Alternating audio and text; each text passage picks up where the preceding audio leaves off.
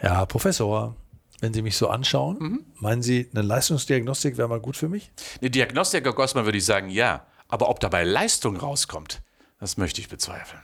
Ich liebe Sie dafür. Mhm, gerne. Die wundersame Welt des Sports. Der Podcast zur schönsten Nebensache der Welt. Und hier ist er wieder, unser Podcast mit den zwei unterschiedlichsten Menschen, die Sie sich vorstellen können. Meine sehr verehrten Zuhörerinnen und Zuhörer. So auf der einen Seite sitzt mir gegenüber Professor Ingo Frohböse von der Deutschen Sporthochschule Köln. Guten Tag, Herr Professor. Guten Tag, Herr Grossmann. Auf der anderen Seite sitzt ein ja, durchschnittlich sportlicher, aber dennoch sehr bemühter Moderator. Mein Name ist Peter Großmann und wir versuchen in diesem Podcast Ihnen Dinge näher zu bringen, die uns selber beschäftigen, äh, die aber die wundersame Welt des Sports tatsächlich ein bisschen beleuchten und vielleicht ein bisschen kalkulierbarer machen. Und dazu gehört natürlich auch zu verstehen, was der eigene Körper so macht, wenn er Sport betreibt oder sich bewegt oder aktiv ist. Da gibt es ja die unterschiedlichsten Herangehensweisen. Und da kommen wir auch schnell zu dem Begriff Leistungsdiagnostik. Was ich sehr spannend finde, weil in diesem Begriff schon mehrere Dinge drinstecken, Diagnostik und Leistung. Ich äh, hätte dann erst einmal gedacht, naja, äh, wenn es um Leistung geht, dann bin ich ja da falsch, weil äh, ja. ich bin ja gar nicht so leistungsfähig. Also ist das für mich schon mal das nicht das Richtige. Bei Diagnostik denke ich, okay, könnte er hier und da hm, auch was zutage fördern, was wichtig ist, dass ich das wisse. So. Jetzt erstmal offen reingegangen in das Thema. Ist das so? Leistung, muss man Leistungen bringen, um eine Leistungsdiagnostik machen zu können? Grundsätzlich ja, Herr Grossmann, aber man kann auch eine schlechte Leistung diagnostizieren. Und deswegen äh, ah, sollten ja. Sie vielleicht dann doch mal. Wir hatten das, ja, muss das Sie wissen, was ich damit meine. Ne? Ja, es, ja, es, kommt natürlich also wirklich auf das Niveau an. Und auch schlechte Leistungen, geringe Leistungen ist eine Leistung. Ich muss dazu sagen, ähm, das hat Herr Professor Frohböse vergessen. Ich habe ja schon mal eine Leistungsdiagnostik gemacht. Nein. Ja, an, an Ihrem Institut. Ach ja, doch, da, ist da, war, vorbei, da war, es ist ja nicht ja, vorbeigegangen. Ach, ja. ja. Herr Grossmann, da waren Sie doch richtig. Da war ich da noch waren im, Sie neu. Ja, im, im, im hoch äh, pulsierenden Alter. Ähm, äh, Zehn Jahre wir, her, ne? Zehn Jahre ja, das kann schon sein. Ja. Aber es ist auf jeden Fall, kann man das eine oder andere aus dieser Diagnostik vielleicht mal einfließen lassen. Aber für die Zuhörerin mal, der Herr, Herr Grossmann, also wirklich auf dem Laufband in kurzer, in kurzer Sportshorts, einem knappen T-Shirt, dann ja. wehend auf dem Laufband. Und ich konnte es mir damals leisten. Und ja, sie konnten sich das damals, damals noch leisten. Das war schon ein Bild, äh, wo ich mich heute immer noch gern dran erinnere. Das stimmt. Ja, genau. Wir waren äh, ein paar Menschen, auch vom Morgenmagazin, die alle so einen Test gemacht haben, um mal zu gucken, wie bin ich eigentlich drauf. Und die interessanten Details dazu streue ich ab und zu nochmal ein, mhm. auch was ich daraus gelernt habe, muss ich sagen.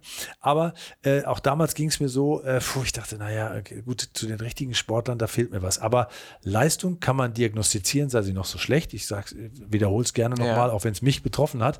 Und Diagnostik heißt ja Diagnose, das heißt, man kann was sehen, was wichtig wird für jemanden, der überhaupt denkt, ich muss da was machen, um vielleicht in Sport einzusteigen. Wer macht sowas denn? Also grundsätzlich ist es in der Tat so, dass Diagnose ja immer etwas mit Messung, Quantifizierung zu tun hat. Das heißt also, man bestimmt irgendetwas. Viele von uns kennen das, glaube ich, wenn sie eine Belastungs-, Belastungs-EKG bei ihrem Hausarzt machen. Ja, also vielleicht ein, zweimal im Jahr unter dem Aspekt der Prävention aufs Fahrradergometer. Das ist ja nichts anderes als eine Leistungsdiagnostik. Beschreibung also quasi des Herz-Kreislauf-Zustandes. Und das ist auch in der Regel das, was immer im Mittelpunkt steht. Da kommt die Leistungsdiagnostik auch her. Sie kommt aus dem Herz-Kreislauf-Analyse-Tool. Äh, und man hat also Verfahren entwickelt, die möglichst einfach und schnell eine Aussage über die Herz-Kreislauf-Leistungsfähigkeit möglich machen. Das ist dann sehr schnell in den Ausdauersport gekommen. Das heißt, die ersten, die wirklich der Leistungsdiagnostik sich zugewandt, öffentlich, so muss man es beschreiben, waren eben die ganzen Ausdauerathleten, die Jogger, die Marathonvorbereiter und, und, und. Mittlerweile ist das Spektrum viel größer geworden. Es hat sich dann eben aus dem Spitzensport runterentwickelt auf ein normales Verfahren auch für den Breitensportler und dementsprechend ist die Spanne derer, die es nutzen und viele laufen ja auch mit einer Diagnostikuhr mittlerweile durch den Wald oder machen. Das heißt also, es gibt ganz, ganz große Ranges davon, wie hochapparativ aufwendig ist es in Laboren, bis hin zu den kleinen Tools, die man am Handgelenk hat. Und da ist 10.000 Schritte ja fast nichts anderes. Zum Beispiel ein Schrittzähler.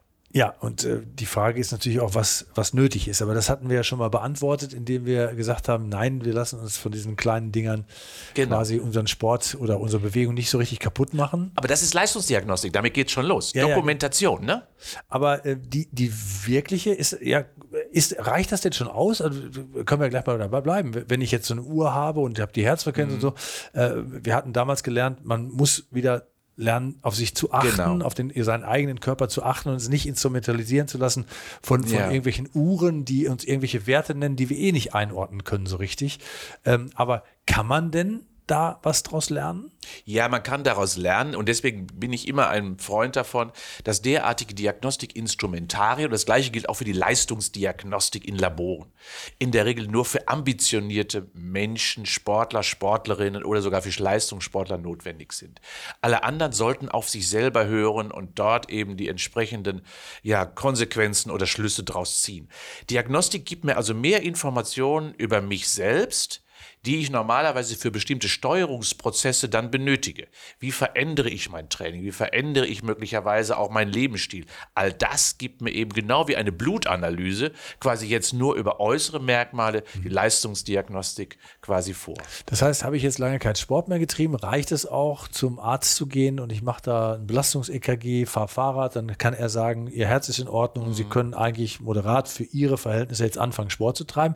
Will ich aber was erreichen, ein bisschen mehr erreichen, dann muss ich schon mal gucken lassen, wo in welchen Bereichen laufe ich, wie ist das, wie ist die Sauerstoffaufnahme und so. Und daraus kann man dann quasi wieder Trainingssteuerung. Sie haben das ja gerade richtigerweise gesagt und das empfehle ich auch den meisten Menschen. Also ab dem 35. Lebensjahr geht es nicht unbedingt um Leistung zu definieren in der Diagnostik, sondern es geht darum, eben Ausschlussfaktoren, Kontraindikationen, wie wir das nennen, zu beschreiben. Also liegen gesundheitliche Probleme für das Sporttreiben vor und das muss ich checken lassen, weil das Risiko ist natürlich, wenn man von 0 auf 100 geht, relativ groß.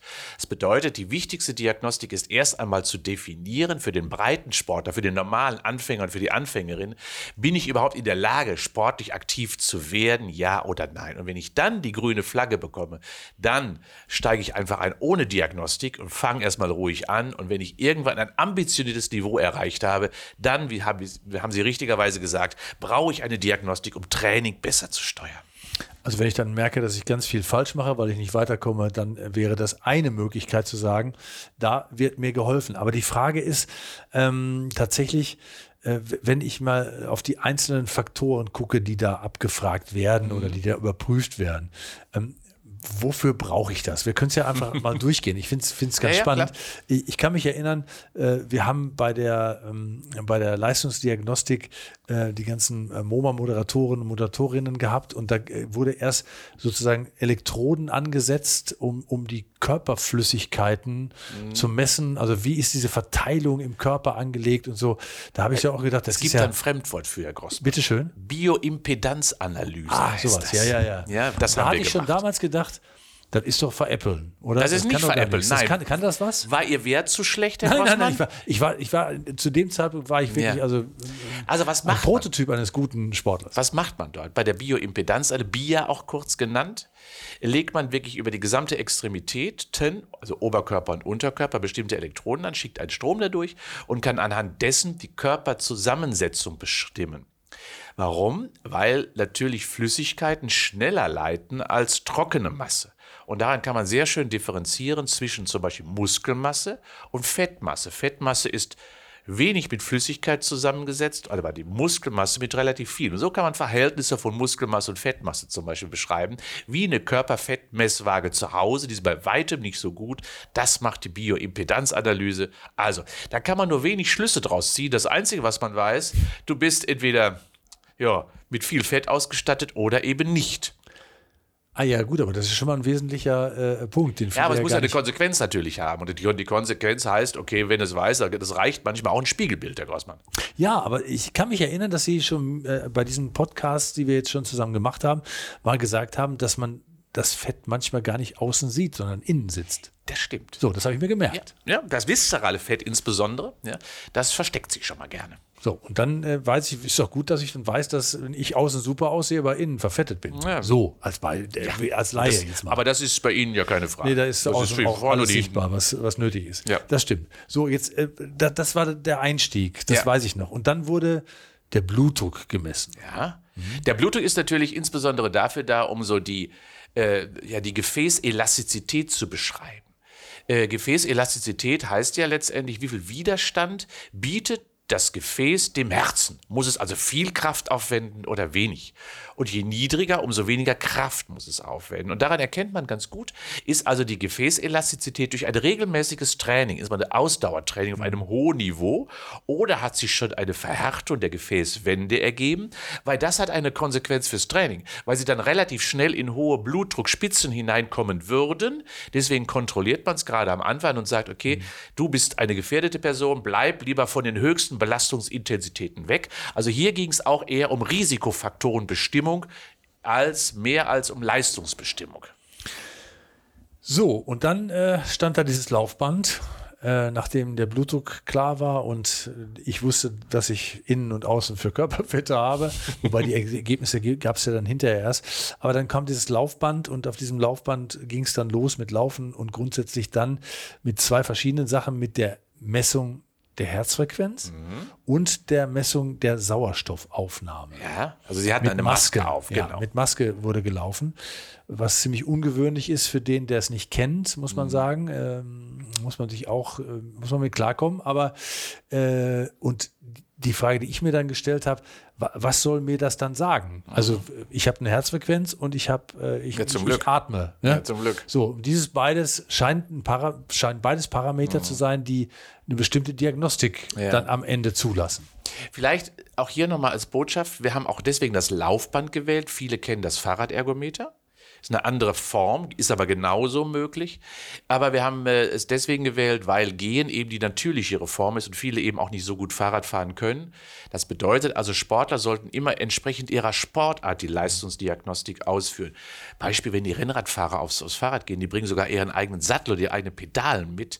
Äh, machen die da drauf und dann wird getestet. Also es muss sehr individuell dann bezogen auf die körperliche Aktivität sein.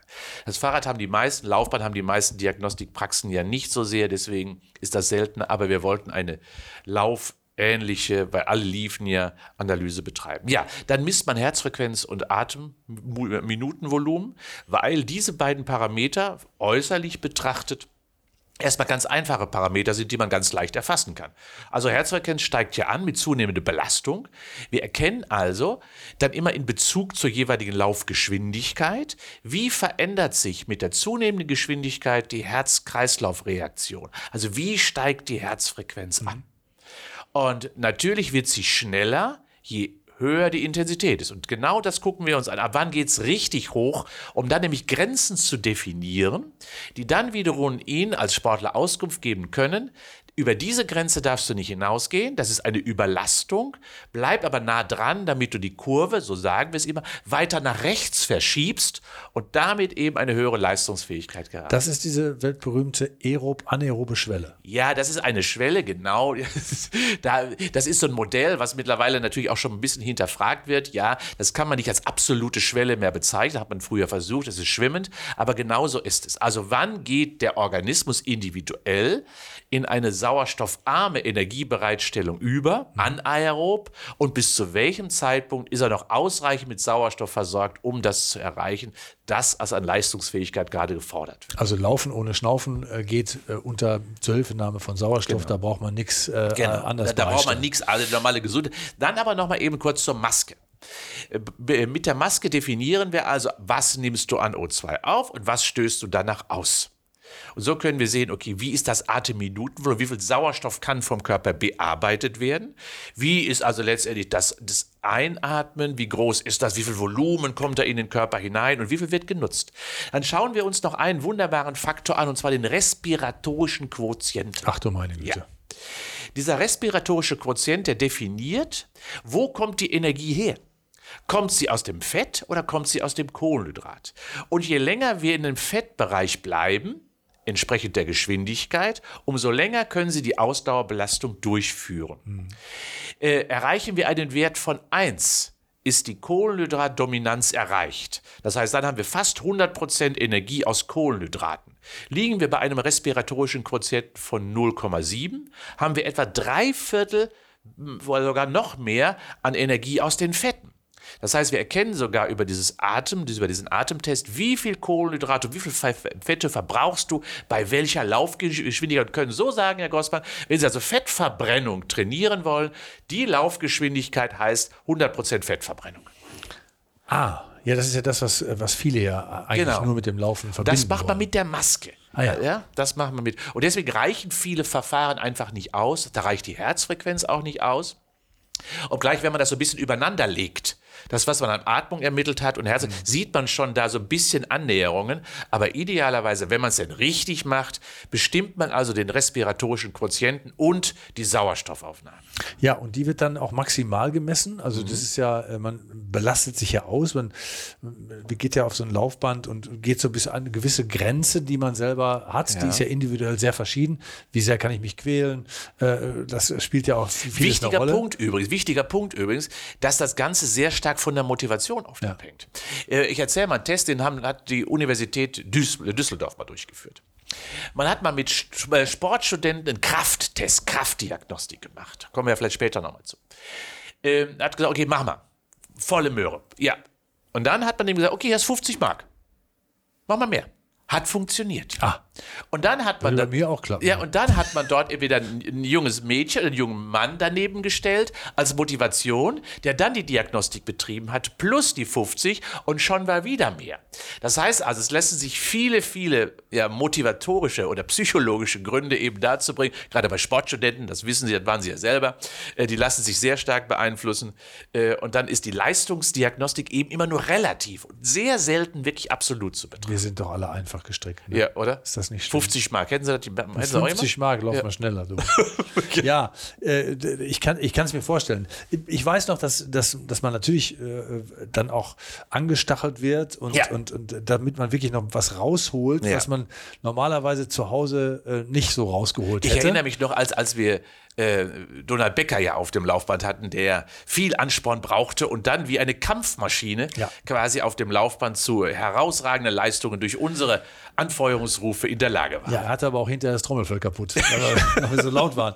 Das aber äh, äh, das war schon mal grundsätzlich äh, eine interessante Geschichte. Und diese maximale Sauerstoffaufnahme, die ich mhm. gerade angesprochen habe, die sagt ja auch was aus. Das heißt, was habe ich für ein Lungenvolumen? Ja. Was kann ich verarbeiten? Ne? Und also normalerweise liegt das so bei 40 bis 50 Milliliter pro Körpergewicht pro, äh, pro Minute. Ja? Äh, und das können Sie erhöhen, wenn wir so, Ratsch, so ganz extreme Radsportler haben, die haben das Doppelte. Ja? Ähm, und daran erkennen Sie schon, ja, für uns ist es immer ein Indiz, ähm, haben wir eine, eine Pferdelunge vor uns, so mhm. wie man es ja beschreibt, also die wirklich in der Lage ist, ausdauernd. Und das geht eben nur, Ausdauerleistung geht eben einmal über das Herz, und zum Zweiten über die Lunge. Wenn die Lunge nicht ausreichend Sauerstoff zur Verfügung steht, dann geht irgendwann der Motor kaputt. Aber das sind grundsätzlich zwei äh, wichtige ja. äh, Informationsquellen, muss man ja sagen, genau. äh, für, für die Diagnostik äh, von Leistung. Das stimmt schon. Ne? Also wenn, ah. wenn ich mich frage, warum bin ich eigentlich so schwach oder warum kriege ich das nicht hin, kann man da schon viel, viel rauslesen. Letztendlich macht der Arzt ja auch manchmal, wenn er so einen ganz normalen Arztcheck macht, manchmal ja auch so eine Atemanalyse, so eine Atemgasanalyse, aber insbesondere so eine Atemstoßanalyse. Da muss man in so ein Röhrchen pusten mit viel Widerstand. Das ist nichts anderes, ist nur in Ruhe. Und das ist das Problem. Deswegen, wir machen quasi alle Diagnostiken im Bereich des Sports mhm. immer im Bereich der Belastung. Und wir gehen auch immer nahe der maximalen Belastung, damit wir die Anpassungsfähigkeiten und die Reaktion des Körpers auch in den extremeren Situationen erkennen. Und das braucht eben der Breitensportler nicht. Der muss nicht an seine Belastungsgrenze hinein, außer er will wirklich bestimmte, ja, Prozentchen, noch Prozentzählchen aus seiner Leistungsfähigkeit herauskitzeln. Aber interessant ist ja doch äh, die Herzfrequenz. Äh, das weiß ich alle, da guckten wir alle drauf und da wurde nochmal schnell klar, dass jeder Mensch tatsächlich eine eigene ähm, Herzfrequenz hat, also eine eigene maximale Herzfrequenz, dass man nicht sagen kann, der Mensch hat eine grundsätzlich gleiche, jeder, der das und das tut, entwickelt auch äh, die, die gleiche, die gleiche ähm, Anpassung. Das, die Herzfrequenz ist sehr individuell und äh, die gingen bei uns von maximal 225 ja, bis ja. runter bei bis 185. Die Spanne war sehr, sehr groß. Sagt aber noch nichts über, das Leist über die Leistungsfähigkeit aus. Ja, nun, es gibt, es gibt einen Dieselmotor, großes Volumen, geringere Drehzahl, große Kraft dabei, also schlägt pro Schlag mehr Volumen ins, äh, in die Peripherie raus. Das ist zum Beispiel ein Einflussfaktor. Die kommen niemals so richtig hoch, weil sie einen Dieselmotor haben. Und dann gibt es gerade bei Frauen häufig zu beobachten, hochfrequente, ja, äh, hochfrequente Herzen, die in ganz größere Regionen überhaupt kommen, wo wir Jungs als mit dem größeren Herzen manchmal gar nicht Das sind hinkommen. Benziner quasi. Ja, ja, so kann man. Aber die laufen mit höherer Drehzahl. Was aber, was, was aber nicht falsch ist. Äh, was überhaupt kein Problem ist, weil letztendlich ist es individuell, wie Sie richtigerweise gesagt haben. Und das zeigt auch, und das ist auch wichtig, ähm, dass wir uns auch in, durch den Trainingsprozess verändern können. Es ist modifizierbar. Aber zum Zweiten auch Alterungsprozesse definieren auch möglicherweise auf das Niveau der Herzfrequenz immer ein. Man geht davon aus, dass wir pro Lebensjahr einen Schlag verlieren in der maximalen Herzfrequenz. Das heißt also, äh, in der Regel startet man wo bei 220 minus Lebensalter, ganz grob in der maximalen Herzfrequenz. Einige gehen drüber, einige gehen beim drunter. Und dann jedes Jahr geht immer ein Schlag verloren. Ähm, und daran erkennt man auch, es ist wichtig, diesen Range so groß wie möglich zu halten, damit wir Anpassungsfähigkeiten haben an die verschiedenen Belastungssituationen. Das geht eben mit dem Alter verloren, kann man durch Training aber stabil halten oder hochhalten. Auch eine ähm, interessante Frage, die äh, sich viele auch stellen. Ne? Was ist eigentlich noch möglich? Ne? Also was kann ich noch beeinflussen äh, in einem höheren Alter? Die Herzfrequenz tatsächlich, äh, was, die, was die Ruhe angeht, aber tatsächlich auch nach oben hin. Die Range hochhalten äh, können wir schon mal mitnehmen. Ne? Ja, und das ist auch, auch wichtig für alle Sportler da draußen.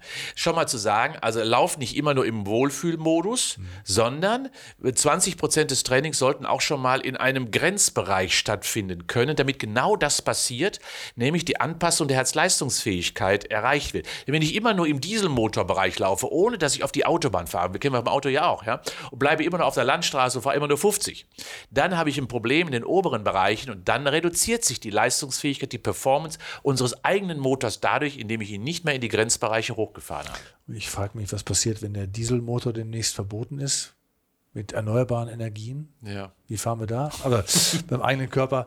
Äh, andere Ja. Frage, andere Geschichte. So, jetzt haben wir, äh, das waren ein Parameter und dann gibt es natürlich auch diese Maximalleistung. Also was, was laufe ich für eine Geschwindigkeit, was fahre ich für eine Wattzahl Ja, auf also- dem Fahrrad? Es, äh, genau, vielleicht vielleicht mal das, der, der einfachste Test, äh, Leistungstest, den alle machen können, den man ja auch in der Schule miteinander macht, ist der sogenannte Cooper-Test. Vielleicht schon mal gehört?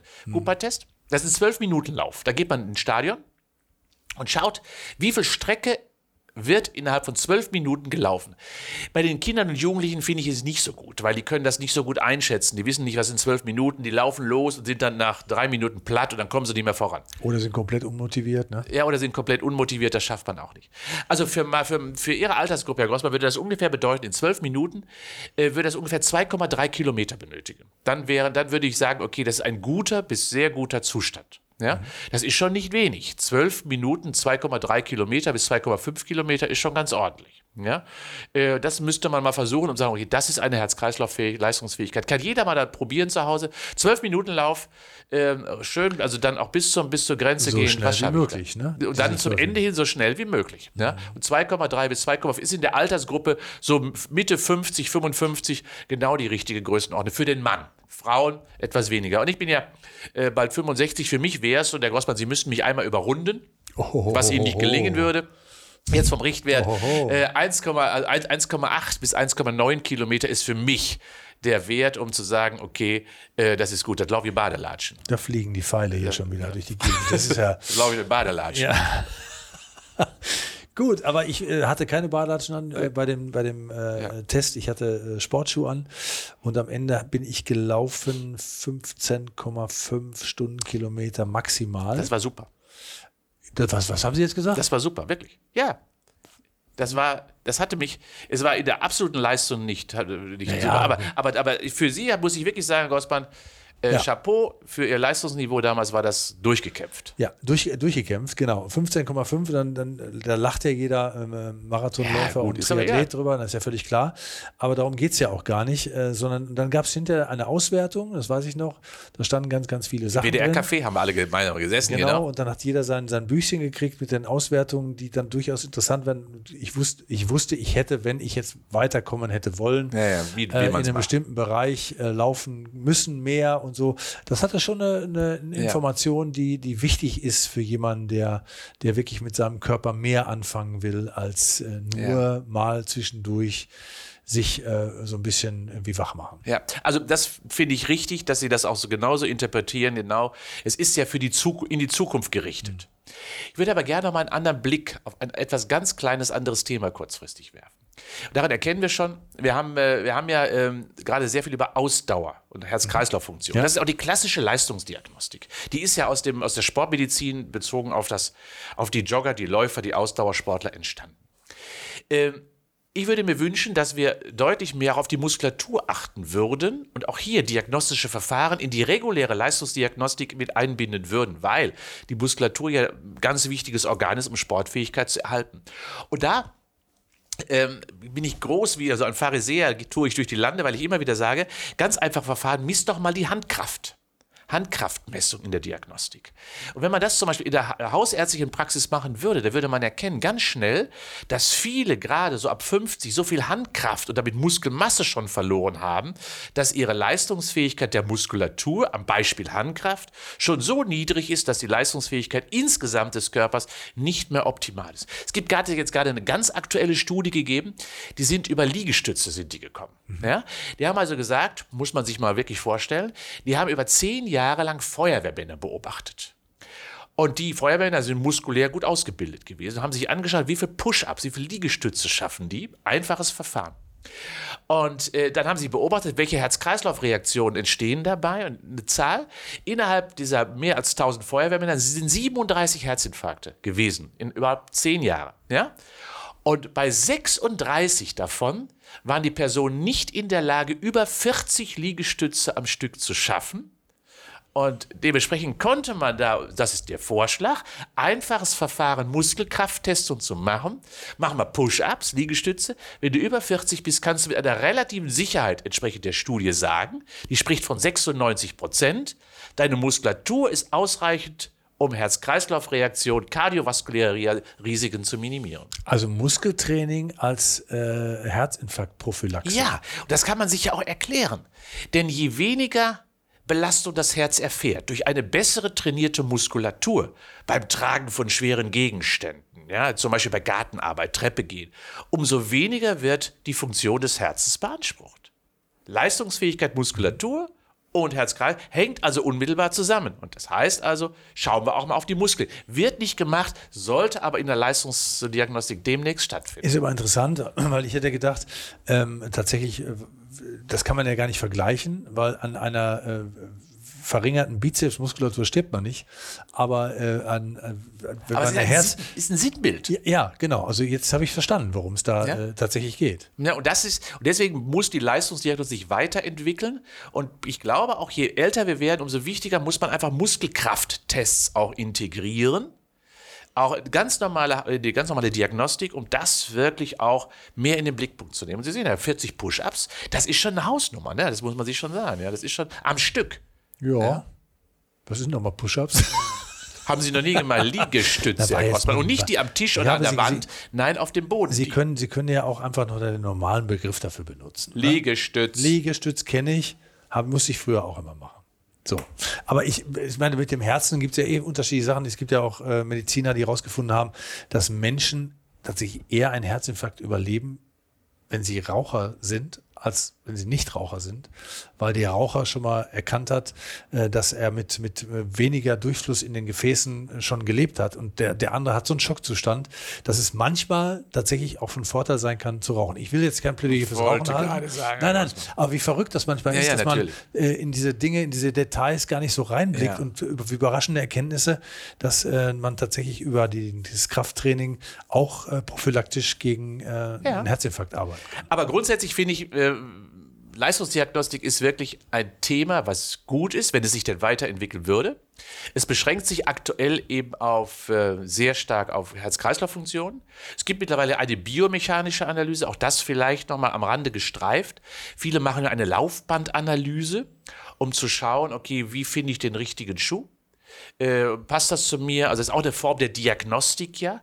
Hängt zwar nicht so sehr an der Leistung, aber definiert und beschreibt und beeinflusst meine Leistung natürlich. Auch das ist ja in vielen guten Laboren und Geschäften auch mittlerweile möglich. Und das zeigt, ja, äh, wir vom Sport sammeln gerne Daten. Ja, wir interpretieren sie gerne, aber äh, wir brauchen sie wirklich nur, um auszuschließen, die meisten von uns, dass bestimmte Probleme eben nicht auftreten können. So, und ich äh, gehe jetzt gleich nach Hause, gehe an meinen Schrank, mache den auf, und? wühle unter den vielen Akten, die ich habe, nochmal nach dem Ergebnis meiner Laufbandanalyse, ja. lese mir die durch und erkenne dann, was ich seitdem alles nicht gemacht habe. Ich wollte sagen, wie gut Sie einmal waren. Das sollte Sie traurig stimmen, hm. Herr Grossmann. Trainieren Sie mich noch mal ein bisschen, dass ich besser werde. Mache ich gerne. Ich hoffe. Dankeschön. Sollen wir morgen anfangen? Ähm, übermorgen vielleicht.